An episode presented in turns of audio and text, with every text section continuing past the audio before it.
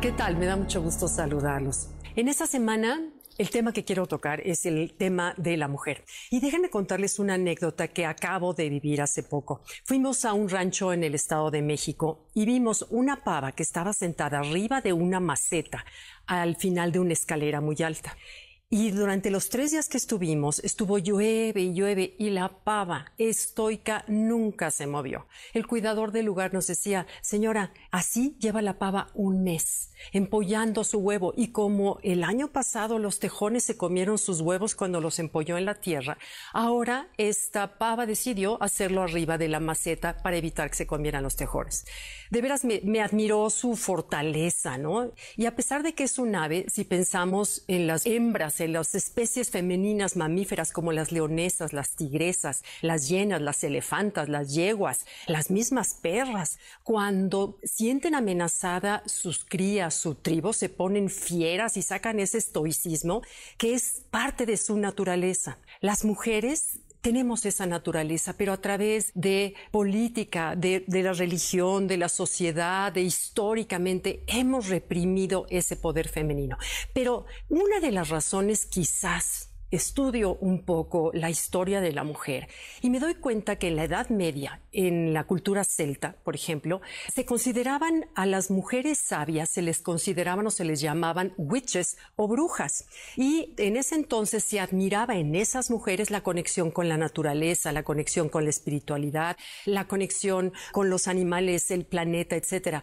Y es probable que el cristianismo de esa época haya considerado estas conexiones de la mujer como un enemigo y es así que empiezan a caricaturizar esa mujer sabia bruja y la empiezan a asociar con fealdad, con edad, con rasgos satánicos, para como una defensa natural o una, para reprimir ese poder femenino de las mujeres.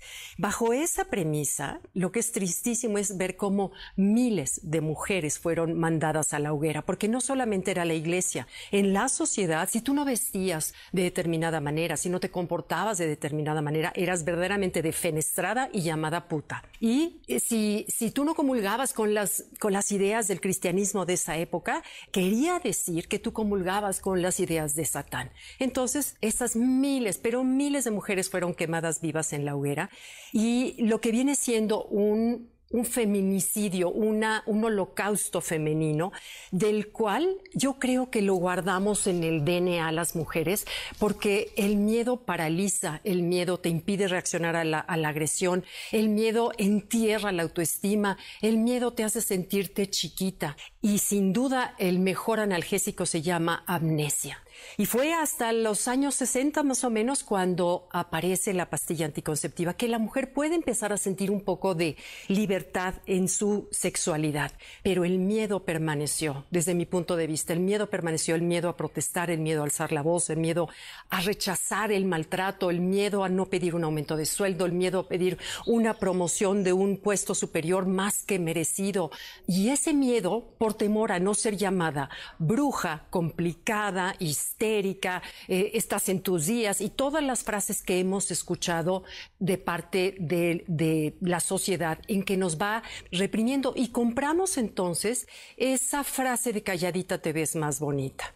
Sin embargo, las mujeres más jóvenes nos han enseñado ahora a las mujeres más grandes, cuando ese temor está ya más diluido, cuando un hartazgo general en contra de tanta violencia, tanta discriminación, tanta misoginia y tanta matanza a las mujeres, ha tocado esas fibras internas de la loba que traemos dentro, como dice Clarisa Pincola. Esa loba que traemos dentro de pronto toca las fibras no negociables y hace que levantemos la voz. Y como dice una frase que se hizo popular en las redes sociales se nos quitaron tanto, tanto que acabaron quitándonos el miedo.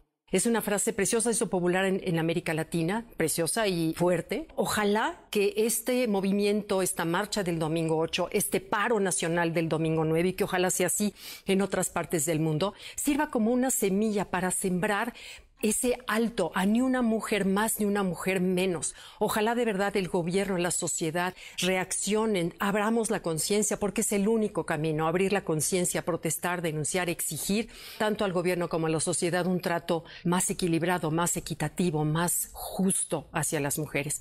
Y cierro con la frase que dice en un movimiento que dice, nos queremos vivas, nos queremos libres y sin miedo, ni una mujer más ni una mujer menos. Ojalá que nos apoyes. Gracias. Bye bye. Contesto todas sus preguntas. Nos vemos. Bye.